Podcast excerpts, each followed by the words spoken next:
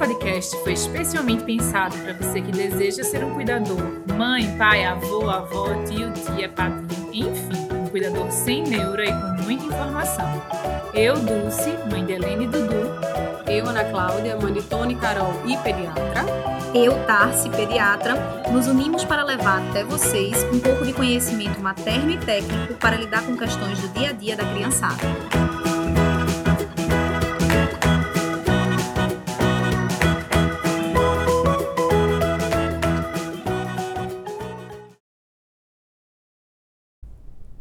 Bem-vindos, bem-vindas ao nono episódio do podcast Pediatria Sem Neura. Meninas, e aí, animada para esse assunto denso que quase forma mães e pais no assunto?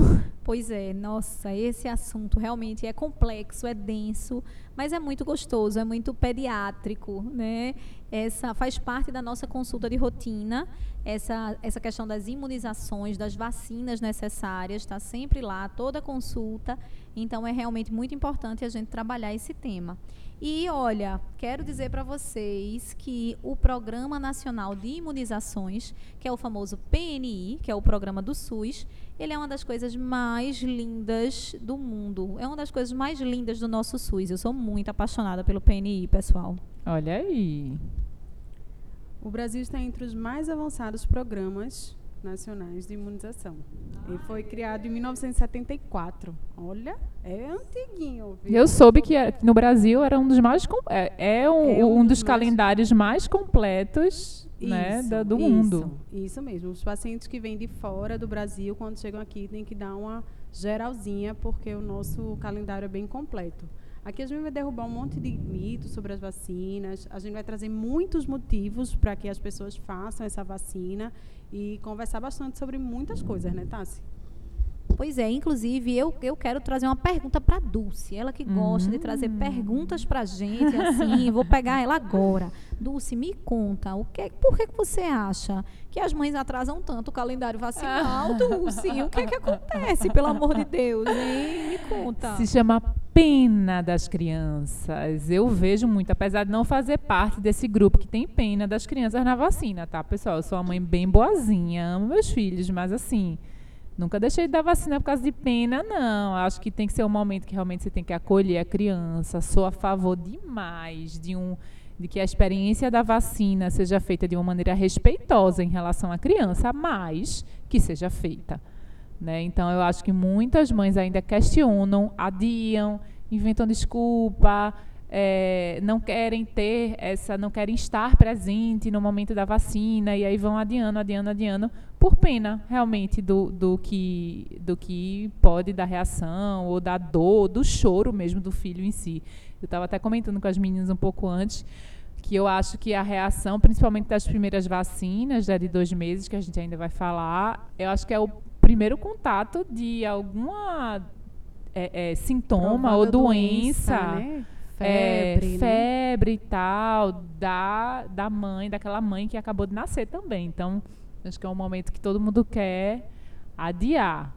Mas, Mas nem é todas as vacinas têm reação, não é, Dulce? Isso. Vamos combinar isso. que pelo menos as duas primeiras eu garanto que não tem. A BCG e a hepatite B, ah, aquelas aê. que são feitas ainda na maternidade, né?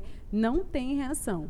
Mas tem outras reações sim. Algumas têm reações mais sistêmicas, que a gente fala, que é aquela que pega o corpo todo, que tem febre, algumas têm vômito, fica irritadinho sim, chora mais fácil sim. E tem aquela reação mais local da perna, né? Onde, onde foi feita a, a injeçãozinha. Então, fica com calor naquele lugar, faz um carocinho. Né? E machuca, machuca e incomoda para a criança andar, para a criança tocar naquele membro, é muito mais difícil. É, isso que a Aninha falou é muito importante, porque eu digo, tem um, um curso que, Dulce, hoje eu que vou fazer o jabá, tá?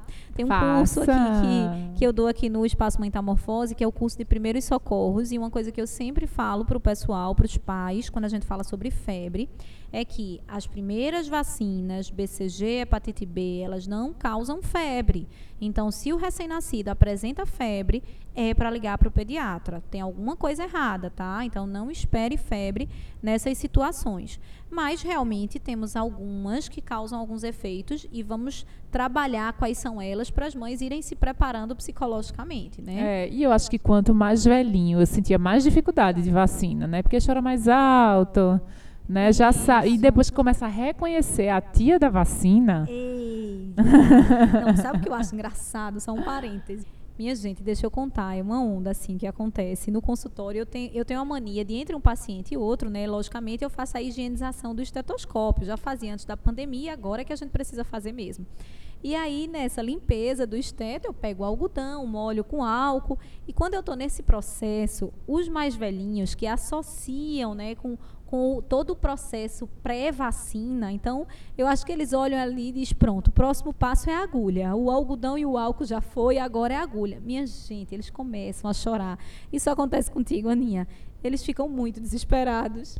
Com certeza, acontece. Eu, eu, sempre faço um apelo aos paizinhos que, por favor, não vão à consulta pediátrica logo depois da vacinação. Porque por mais que a gente atenda sem, sem jaleco branco Sim. e tal, já vem com um certo, né, um receio enorme nesse processo e, e realmente prejudica um bocado. Tem que ser depois, pessoal. Aqui no Espaço Metamorfose. Pois é, olha só. Primeiro vai na consulta, depois sai e vacina. E aí, ainda sobre essa questão dos efeitos colaterais, né, das possíveis reações, é, a gente precisa lembrar também é, essa questão de medicar. Tá, se olha só, eu sei que vai ter reação. E aí, eu posso medicar antes de fazer a vacina? Então, primeiro ponto. Vamos lembrar que não são todas as vacinas que vão trazer reação, que vão trazer esses efeitos indesejáveis. E segundo ponto, a gente não, não tem essa, essa indicação. Já foi, inclusive, tema de postagem da gente lá no Pediatria Sem Neura, porque nós temos muitos estudos que dizem, olha, antes de você, de você fazer vacina, principalmente essa vacina dos dois meses, que é a, a, penta, ou na verdade é a DTP, né, que, é, que foi a mais estudada nesse aspecto, isso pode influenciar a imunogenicidade das vacinas, tá? Então, não é recomendado que a gente faça um, um analgésico, um antitérmico antes, porque você pode diminuir o poder da vacina. Então, o ideal é que seja depois, se necessário. Inclusive, tem estudo que fala até que o ideal é que seja quatro horas depois de aplicada a vacina. Então, fica ligado nisso, tá? Nada de antitérmico antes. Isso pode prejudicar. A única vacina que ainda existe algum tipo de trabalho sobre isso é a meningocócica B, que a gente vai falar um pouquinho mais na frente. Um, eu só queria fazer um adendo da BCG, que a gente fazia, faz, né, quando o bebê nasce, que antigamente a gente prestava muita atenção na cicatriz dessa criança. Isso. E aí toda criança tinha que ter a cicatriz da BCG. Eu sou traumatizada, eu não tenho essa cicatriz, viu? Não tem problema, não ah, mais, obrigada. tá? E aí antigamente essa criança precisava ser revacinada, né, pela BCG. Não, eu não vou contar minha história aqui, não. Não vou expor minha mãe, não. Mas ela me disse que atrasou, atrasou, atrasou o meu, o meu calendário vacinal e decidiu dar várias vacinas para mim num dia só. Ela, se eu não tenho pena, eu sendo a quinta filha dela, ela realmente não teve pena de mim. Ela disse que só teve pena depois. Não, era não. Ela, eu fui, ela foi, fez medicina, eu já grande já. Ela já era biomédica, biomédica e farmacêutica. Biomédica, Foi a terceira faculdade. Mas, enfim, é, ela disse que deu, tipo assim, muitas vacinas em um dia só. E disse que, menina, ela dormiu tanto, ficou lá prostradinha. Mãe, te uma, amo. Isso é reação Mãe, vacinal, tá? Esse, show, esse sono também é uma reação que tem. Então, essa história da, da, cicatriz da vacina da BCG, a gente ficava vigiando essa se, se, fez ou não, e hoje em dia a gente não faz mais revacina. Estudos comprovaram que não tem uma indicação direta de teve reação é porque a criança está imunizada. Então não precisa mais fazer isso. Meu sobrinho, ele tomou uma vacina e aí meu cunhado que ficou com medo dele ter febre, fazendo paracetamol de 6 em 6 horas. Que ótimo. 24 horas. Ele dormiu muito. claro. Ele Ana tá dormindo tanto depois da vacina. Eu disse, tá. Agora não teve febre, não teve isso, não teve aquilo. Eu disse, certo, tu tá fazendo paracetamol. Tô. Ele tá mole por causa disso, meu amor. É capaz de ele estar tá hipotérmico aí do seu lado. vamos então aproveitar para detalhar o calendário, né? Já que a gente falou que não são todas as vacinas que trazem reação, BCG hepatite B, ao nascer, não temos. Ok, beleza, vamos lá. Dois meses, vacina. E aí, dois meses são várias vacinas, né?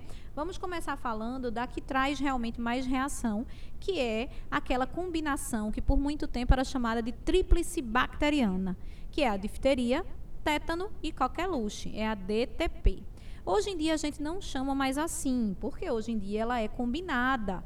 Essa DTP, ela vai ser combinada com mais algumas vacinas. No SUS, ela é combinada com mais duas outras vacinas. E aí por isso ela recebe o nome de penta, de 5, pentavalente. No privado, ela é combinada com mais três vacinas. E aí por isso que ela recebe o nome de hexavalente. Mas, de fato, o grande vilão aí nessa vacina dos dois meses é o componente pertussis. Então, esse componente, quando ele é de células inteiras, que é a vacina do SUS, no SUS nós vamos ter esse componente, a célula inteira. Então, ele pode trazer esses efeitos colaterais, que quais são? Principalmente febre, então a febre realmente pode acontecer, inclusive pode até ser uma febre alta, e essa febre vai aparecer principalmente nas primeiras 48 a 72 horas. Outro efeito colateral possível é a sonolência. Então, às vezes, após a vacina, principalmente essa de células inteiras, o paciente, a criança, ela fica mais sonolenta, também nas primeiras 24 horas, geralmente. Outro ponto é o choro excessivo. Também pode acontecer. Então, aquela criança que chora por mais de uma hora seguida, sem parar, ininterruptamente, esse choro excessivo. Já aí, nesse caso, já no, o vilão não é o componente pertussis. O vilão é realmente o que a gente chama da reação vagal, da reação à dor, porque é uma vacina que dói, que incomoda. É, é uma reação local, isso, exatamente. Certo? Mas é, é, importante a gente falar que essa vacina ela é tão, tão importante que ela precisa, inclusive, ser repetida. Né? Então, ela é feita aos dois meses, aos quatro e aos seis. Isso é o esquema básico. E ela vai receber reforço, que a gente vai voltar a falar mais para frente. É, eu lembro que em Helena, a de dois meses, ela tomou a pentavalente. E ficou bem molinha, assim, foi é, teve uma reaçãozinha e tal. Eu fiquei perreadinha, mas sabia que era vacina, assim. Aí no outro dia passou também. Até porque esses efeitos podem durar até 72 horas, né? É. De febre, de irritabilidade. Ele pode ficar até um tempinho a mais. Além dessas que Tassi falou, a gente ainda tem a pneumo e a vacina contra rotavírus. Então, a pneumo, que no SUS é a pneumo 10, e no particular pneumo 13 valente, contra pneumonias né, mais graves também. E a vacina contra rotavírus, que também tem uma diferença, no caso que no SUS ela é monovalente, que a gente fala, é contra um sorotipo só, e a do privado ela é pentavalente, contra cinco sorotipos de rotavírus. Isso, Dulce, tu falou então, Helena tomou com dois meses, tomou a penta, então ela tomou isso. no SUS, foi isso? Tomou no SUS, estava em falta a Hexa, e aí ela tomou no SUS, e eu acho que depois dessa reaçãozinha, eu me convenci, na verdade já estava convencida a tomar no particular. Isso, aí... essa é uma diferença. É, é muito com, essa pergunta é muito comum no consultório, tá? Se tem diferença do SUS para o privado? Sim, nós temos diferença, tá? Uma diferença seria essa. Esses efeitos colaterais, que a gente sabe que são efeitos que não vão trazer malefícios, sequelas para a criança, mas é importante que o pediatra comente com a família, que a família esteja preparada para isso. E é fato que a vacina de células, lembra que eu falei que é células inteiras no SUS, no privado eles fazem a forma acelular. Então essa forma acelular, ela minimiza, ela diminui essas reações com uma eficácia similar. Então, tem esse benefício, né? Um outro benefício é a tal uma furadinha a menos, né, Aninha? Explica aí para o pessoal. No sistema público, a gente faz a tríplice junto com a hepatite B e aí a gente faz a pentavalente, no caso. E ela é celular, não é isso, Tassi? E no privado, a gente faz a hexavalente. A da polio, ela é inserida a essa, a essa injeçãozinha da, da penta, então ficam seis, né? E ela é acelular. E, e essa é, como o Tassi falou, essa é a diferença principal das vacinas do público e no privado nesses meses de 2, 4 e 6 meses de idade da criança. Então, por quê? Porque o que é uma vacina, né, Tassi? A vacina nada mais é do que um pedaço do vírus, um pouco do vírus em doses baixinhas, que é inoculado nas crianças para que o corpo dê uma resposta imune, né? Para quando, teoricamente, ele tiver um novo contato, se tiver um novo contato com esse vírus ou com essa bactéria, ele já tem anticorpos que reaja a esse, a esse vírus, essa bactéria e não desenvolva a doença, não é isso? E um outro, um outro contexto de, de vacina que entra aí também com dois, quatro e seis meses são as pneumocócicas, que no caso no SUS é a pneumo 10, com 10 sorotipos, e a pneumo 13 no particular, que tem 3 plus de sorotipos, né? Além disso, a gente tem a vacina contra rotavírus, que essas são as gotinhas orais, né? E aí no SUS, ela é monovalente contra um sorotipo de rotavírus, podendo ter uma reação cruzada ainda com mais três nesse aspecto. E no privado a gente faz a pentavalente, que são cinco sorotipos. E nessas vacinas de, de rotavírus, a gente tem, tem alguns cuidados, né, Du? Se tu tivesse, tu jogou essa fraldinha fora desse, do, das tuas meninas, joguei, do teu casal? foi a maior tensão, né? Era a maior tensão na troca da fralda, principalmente de madrugada. tem que ter o maior cuidado. Na verdade, assim, os cuidados são redobrados, né? Um cuidado que, que a gente já deve ter, né? De lavar a mão após, de tirar a fralda do quartinho então, isso já a gente já ficava mais atento em relação a isso mesmo. Mas tu sabe por que, que isso é orientado? Porque é uma vacina de vírus vivo. Meu, atenuado. Vírus vivo atenuado. Ah, sete e meio. Vírus vivo, não. Oito, oito, oito. Oito vírus vivo atenuado. Então, assim, em, em, pessoas que têm contatos que são imunodeprimidos, que têm algum tipo de doença, que tem algum efeito na, na imunologia, na defesa desse, dessa criança ou desse paciente, aí ele pode ter alguma, ele pode desenvolver a doença. Então, por isso que tirou a fraldinha, joga, enrola no, num paninho, num saquinho, desculpa, e joga fora. Lava o bumbum dessa criança com água corrente de preferência, lava a mão e troca a fralda.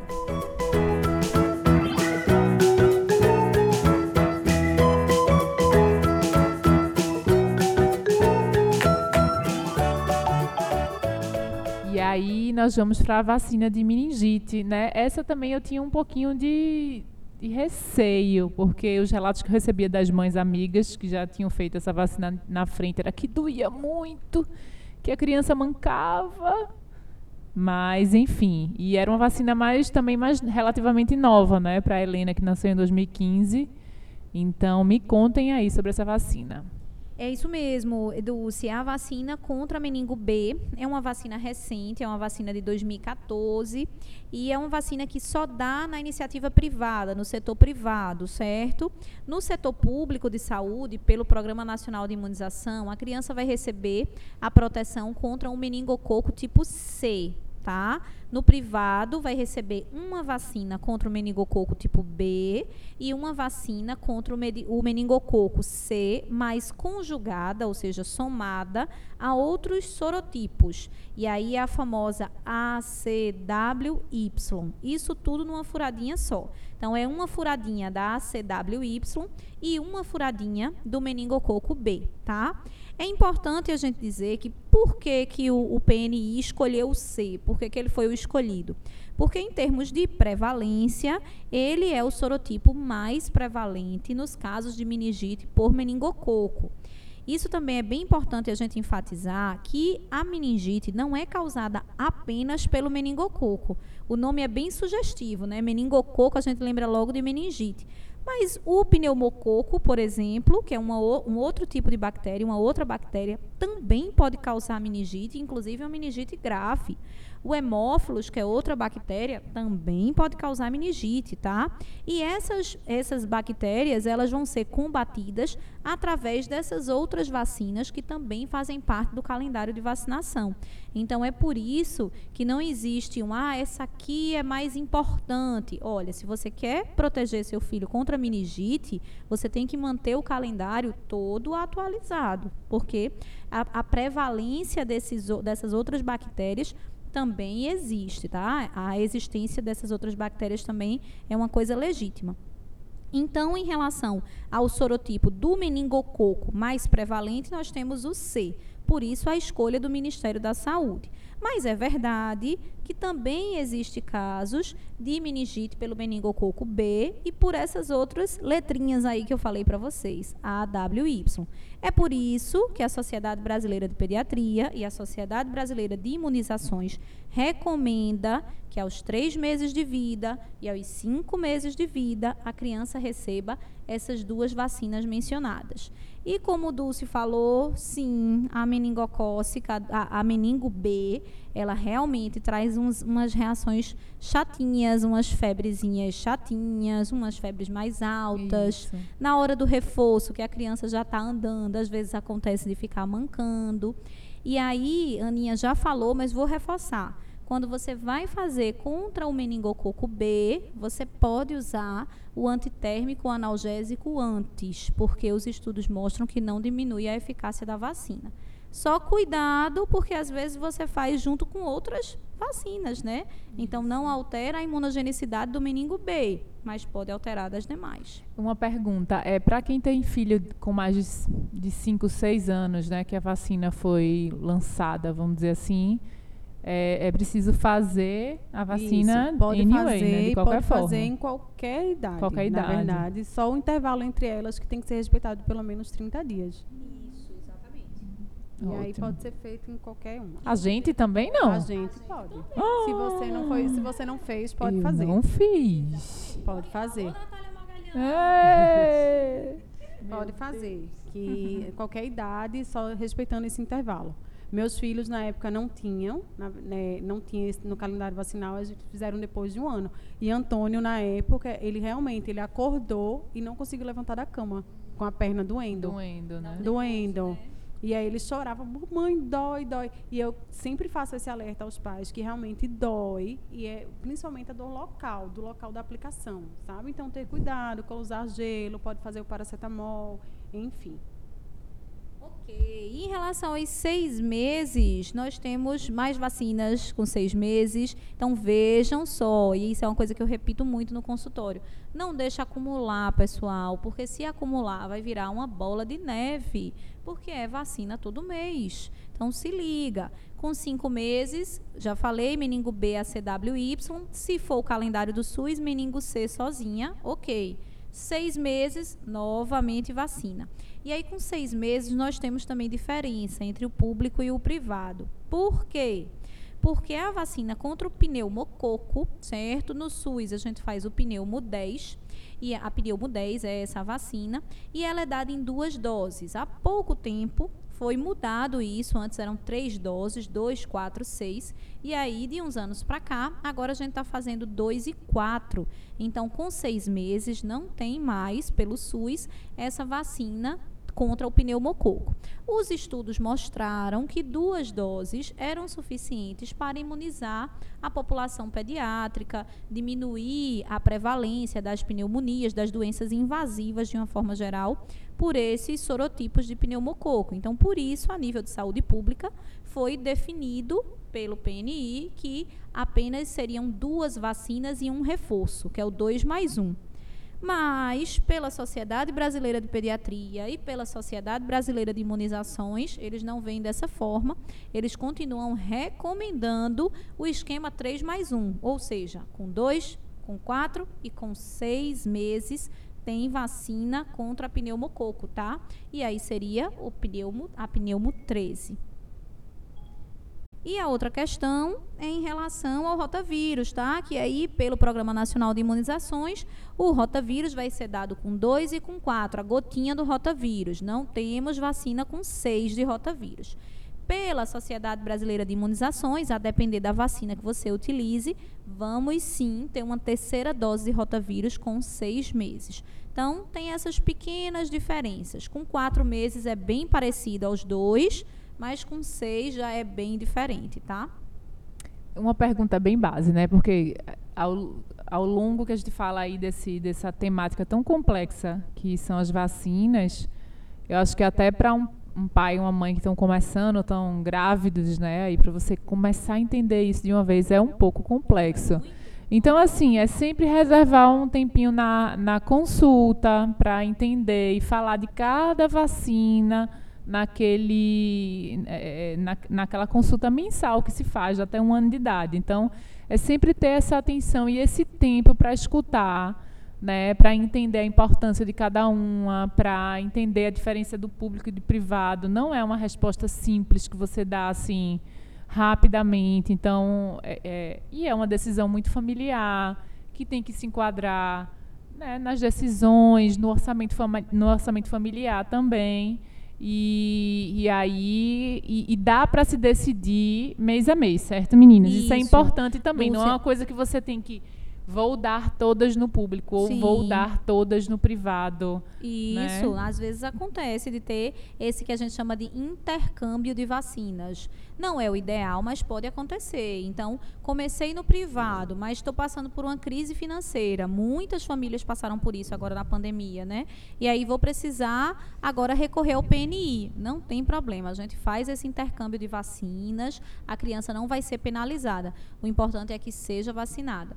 E essa sua fala é muito importante, assim. Eu, eu sei que quem está escutando deve estar tá uma loucura, a cabeça a mil por hora. Mas o nosso objetivo é trazer um panorama geral. E como você falou, isso é uma coisa que precisa ser conversada na consulta. Às vezes eu recebo mensagem de WhatsApp. Tá, se eu vou vacinar amanhã. Ai, que ótimo. E eu queria tirar as dúvidas, público ou privado. Chega a dar uma dor assim na minha alma, sabe? Porque não é para ser uma conversa de WhatsApp, de jeito Isso. nenhum, sabe? O ideal é que, a depender da situação, eu até digo, ó, oh, Vou encaixar para amanhã uma consulta para a gente conversar pessoalmente, porque tem suas nuances e é importante que os pais estejam a par da situação. Pelo WhatsApp não rola. Isso. E assim, deixa claro que assim, o nosso PNI realmente ele faz uma cobertura bem integral, né, dos principais sorotipos que acometem o Brasil, dos principais bactérias que estão é, tem tudo isso e a, e a principal diferença são os a mais que o privado oferece. Além disso, as vacinas da meningite, a gente não tem como negar que são infinitamente mais completas de meningite no, no serviço privado, porque, na verdade, a gente não tem a mesma vacina no, no, no, público. Na verdade, são vacinas completamente diferentes. Diferentemente das vacinas de 2, 4 e 6 meses, que são bem semelhantes, com algumas nuances só que separam uma da outra. Realmente, pelo WhatsApp não dá para explicar, não. De jeito nenhum. Eu, às vezes, até tento, a depender da situação, mas eu digo, é melhor na consulta, no tete a tete, a gente conversa com detalhes. Olha só, e aí vamos entrar no segundo semestre, né? Segundo semestre de de vacinas, de vida e também de vacinas. Mas antes, Maria Dulce, me conta, o que é que você faz para não esquecer de dar as vacinas? Dá a dica para a galera. Eu não tenho dica. Na verdade, é ir para a consulta do pediatra. Não, acho que é assim, quando é muito pequenininho, é só é assim, é imaginar que todo mês tem, tem vacina. Não tem para onde correr. Todo mês tem vacina, até os seis meses. E depois, sei lá, acho que vira três em três meses. E depois de um ano, eu sempre atraso as vacinas. Brincadeira. Tem as não, vacinas eu vou, de campanha. Eu, não, eu não vou mentir, processo. que eu fico mais. Fiquei nos dois casos, meus dois filhos, depois de um ano mais relapsa. Tanto nas vacinas quanto nas consultas. Não vou mentir aqui. Levei uma mega bronca na última consulta de Dudu que eu descobri que não era anual, era ainda de seis em seis meses, e ele estava há um ano sem ir, graças a Deus, sem doença nenhuma durante esse ano de pandemia. Foi a pandemia, né? Não foi nada demais. Mas eu me cuidei mais até um ano, mas aí depois também recebia puxão de orelha de Natália, que fazia minhas vacinas. E aí, quando chega os seis meses, os pais têm a sensação de agora, doutora, só com um ano, né? É, passou. Não. Tem algumas aí no meio do caminho, que é, no caso, a gripe, né? Que ela é anual e deve ser feita. A partir dos seis meses, ela pode ser feita, né? E a de febre amarela, que antes era uma vacina que era só para as localidades de epidemia de febre amarela. E a, e a pessoa fazia dez dias antes de viajar, fazia a vacina para poder viajar. Hoje em dia, não. Ela já está no calendário rotineiro de vacina de febre amarela aos nove meses. Exatamente. Então, temos aí nesse segundo semestre de vida essas vacinas importantes. E aí eu volto a dizer: não esquece a febre amarela, agora que está rotineira, porque senão vai virar aí uma bola de neve. Porque quando chega com 12 meses, aí nós temos muitas vacinas novamente porque nós temos o reforço, basicamente o reforço daquilo que foi dado no primeiro semestre. E aí eu considero a mais importante na atualidade, o reforço mais importante, a tríplice viral, que na verdade não é um reforço, tá? Corrigindo, é a primeira dose. A primeira dose da tríplice viral, que é a vacina contra sarampo, cachumba, rubéola. Ela vai ser dada aí com um aninho. Até bem pouco tempo atrás, o Ministério da Saúde estava recomendando em alguns estados que estavam vivendo surto de sarampo fazer uma dose zero dessa tríplice viral entre seis meses a um ano. O nosso foi um deles, né? O nosso estado foi um deles. E isso, nosso estado, a partir de 27 de novembro, o, o, Ministério da Saúde, a Secretaria de Estado do, de Saúde do Estado, disse que não era mais necessário. Então, a dose zero por hora está extinta. A gente faz a primeira dose da tríplice viral realmente com 12 meses. E aí, nesse, nesse momento, já surge mais uma diferença entre o público e o privado. Porque no público, a vacina contra catapora não vai ser dada nesse momento, com um aninho tá? Essa que é o nome bonito seria varicela. Ela vai ser dada no público mais para frente, com 15 meses, um ano e três. Mas no privado, ela é dada aí, por vezes combinada com essa do sarampo, que aí passa a ser tetraviral em vez de tríplice viral. Outras vezes, ela, e pode também ser feita sozinha. Às vezes está em falta a tetraviral, faz separado. Então, é uma furadinha da tríplice viral uma furadinha contra a catapora, que é a varicela, tá? Então, essa seria uma vacina bem importante. E os tais reforços que eu falei para vocês, né, Aninha?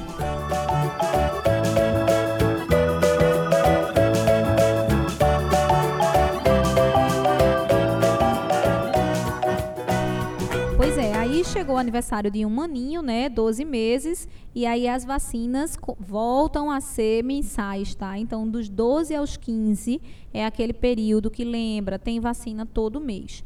As de 12, elas são muito importantes. Eu considero, sinceramente, a mais importante de 12 meses a tríplice viral, que é a vacina que protege contra o sarampo, cachumba e rubéola, tá? Essa vacina, inclusive, há bem pouco tempo estávamos vivendo um surto de sarampo e ela, inclusive, era recomendada é, uma dose zero dessa vacina entre seis meses e um ano e a primeira dose com 12 meses. Há bem pouco tempo, 27 de novembro, o Ministério da Saúde e a Secretaria de Saúde do nosso estado, de Pernambuco, extinguiu essa dose zero, mostrou que não era mais necessário, mas a de 12 meses, que é a primeira dose, sim, é muito necessária, deve ser dada, certo? No privado, nós podemos associar essa tríplice viral com a vacina contra a catapora. Então, pela, pelo calendário da Sociedade Brasileira de Imunizações, com 12 meses é feita a primeira dose da, da vacina contra a catapora, que é a famosa varicela. Isso é diferente no SUS, tá, pessoal? No SUS, a primeira dose contra a catapora vai ser dada com 15 meses e não com 12 meses. Outro detalhe também dos 12 meses é a vacina contra a hepatite A. Isso também é diferente no SUS e no privado. No SUS, a hepatite A é apenas uma dose, porque sabe-se que é a cobertura vacinal, é uma cobertura ampla e adequada com uma dose. Mas isso é um pouco discordante na literatura, não existe um consenso e a Sociedade Brasileira de Imunizações recomenda para aumentar mais ainda essa capacidade de, de proteção da criança, duas doses com intervalo de seis meses. Então, é por isso que, pela Sociedade Brasileira de Imunizações e pela Sociedade Brasileira de Pediatria, são duas doses de hepatite A, uma com um aninho e a outra com um ano e seis meses. Enquanto pelo SUS é apenas uma dose e feita com 15 meses de idade. Um aninho é isso, mas lembra, entre 12 e 15 meses tem muito mais, porque tem os reforços, né, Aninha? Reforço de vacina muito importante que foi dada lá atrás no primeiro semestre. Isso, são os reforços das meningites, né? Então a gente faz a meningite e a meningo ACWY, a meningo B e o reforço ainda da pneumo. A gente faz aí nesse meio entre 13 e 15 meses. Depois disso, a gente faz um outro reforço da tríplice, ou da tetra, como o Tassi falou, né, com 15 meses. Sem esquecer também o reforço da vacina contra DTP. Lembra dela, aquela chatinha que tem um componente pertussis, que dá febre, que é um grande vilão? Pois bem, temos reforço dele lá com 15 meses. E aí esse reforço também pode ser no privado ou no SUS, mas temos diferenças. No SUS vai ser dado DTP, a vacina difteria, tétano, coqueluche, uma furadinha, e o Zé Gotinha. Ai, o Zé Gotinha, lembra dele? Muito fofinho, né? E aí o Zé Gotinha, ele é a vacina contra pólio, é o que a gente dá nas campanhas vacinais e pelo SUS é dado também nesse primeiro reforço, tá? Nesse primeiro reforço vai ser DTP, uma injeção, e o Zé Gotinha, que é a vacina contra a polio.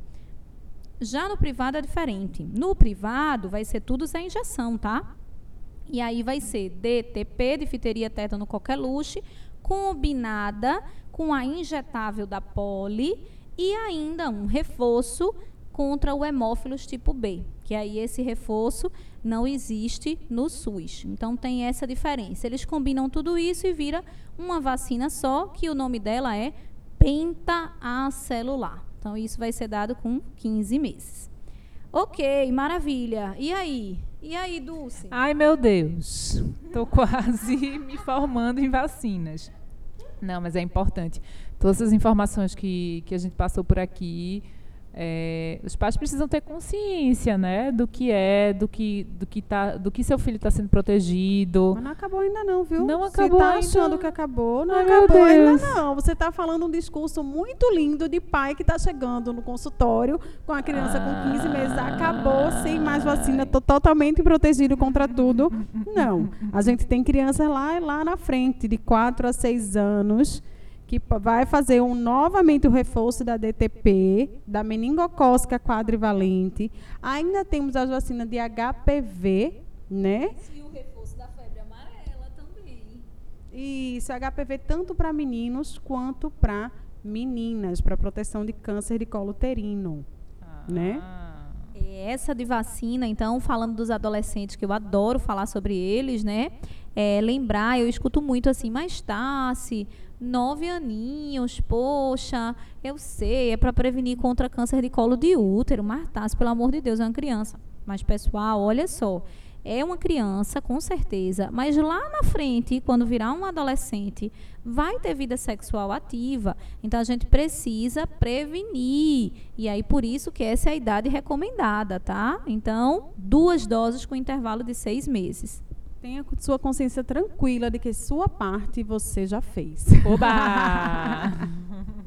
Exatamente, eu brinco dizendo, olha só, quando ela tiver lá seus 17 anos, ela não vai chegar para você e dizer, mamãe, olha só, eu estava querendo começar a minha vida sexual, eu fiz HPV, ela não vai perguntar isso para você, ele não, ele também não vai perguntar isso para você. Então vamos fazer a vacinação como manda o figurino, tá? A partir de 9 anos, meninas e meninas.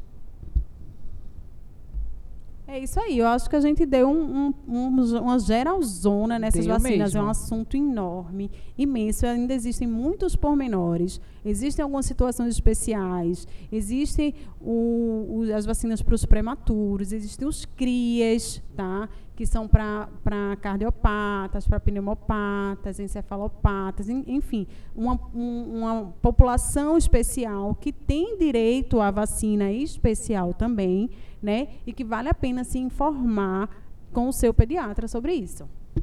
Inclusive, pessoal, já deixo aqui para vocês ficarem ligados lá no Instagram, que lá na nossa postagem, o que rola na consulta, nós vamos postar algumas falsas contraindicações, alguns fakes, né? Ah, tá resfriado, será que pode fazer a vacina? Esse tipo de coisa. Tem alergia a ovo, será que pode fazer a vacina? Então, vamos ver se isso é, é, é fake, tá ok? Ou não é fake? Vamos lá. Então, se liga no Instagram que a gente vai falar sobre isso. Então, acho que é isso aí, né, pessoal? Acho que foram muitas, muitas, muitas informações importantíssimas que sirvam para vocês refletirem, né? Que eu acho que esse todo esse calendário vacinal foi construído por quem entende e tem embasamento, né? Eu já escutei algumas correntes que são contra a vacina, com alguns argumentos pouco fundados, né? Infundados. Então, é, e que colocam não só os filhos deles em risco, mas os filhos de outras pessoas em risco também. Isso precisa ser avaliado. Então, acho que a informação precisa chegar a todos para que todos tomem essa decisão consciente. E, com certeza, é, a decisão é sim vacinar nossas crianças. Isso. A gente trouxe aqui muitas vantagens nesse aspecto.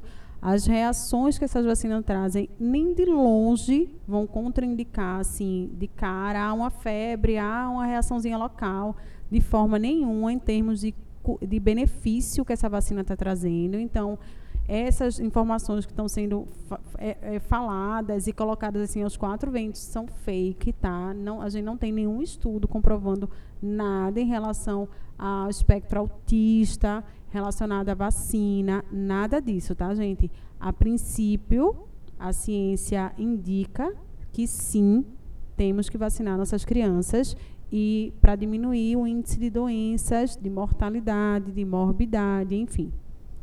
É isso aí, pessoal. Eu acho que a gente está tendo um exemplo assim, batendo na nossa cara, né? Veja o que está sendo o mundo sem uma vacina contra uma doença infecciosa.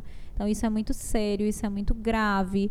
Então, veja o caos que estamos vivendo. Então, imagina se nós não tivéssemos todas essas vacinas que nós conversamos. Então, como estaríamos nós, como, como estaria nossas, nossas crianças, nossa população, né? Será que, que seríamos tantos bilhões, né, como somos hoje em dia? Possivelmente não. Então, por favor, não negligenciem os calendários vacinais. Vacina é assunto sério e precisa ser feita, eh, conversada, discutida em consultas, tá? E todas as dúvidas retiradas. Por favor, não esqueçam as vacinas. Olha aí o que é um mundo sem uma vacina. Galera, acho que é isso, né? E aí, Encerramos mais um podcast por aqui. Mais uma vez, deixa sua dúvida lá no Instagram, fala com a gente, sugere tema também. Vamos lá, vamos sugerir. E aí é isso. Um prazer falar com vocês novamente. Beijo. Beijo, pessoal. Tchau, galera. Até a próxima. Galera, falei igual a coroa agora.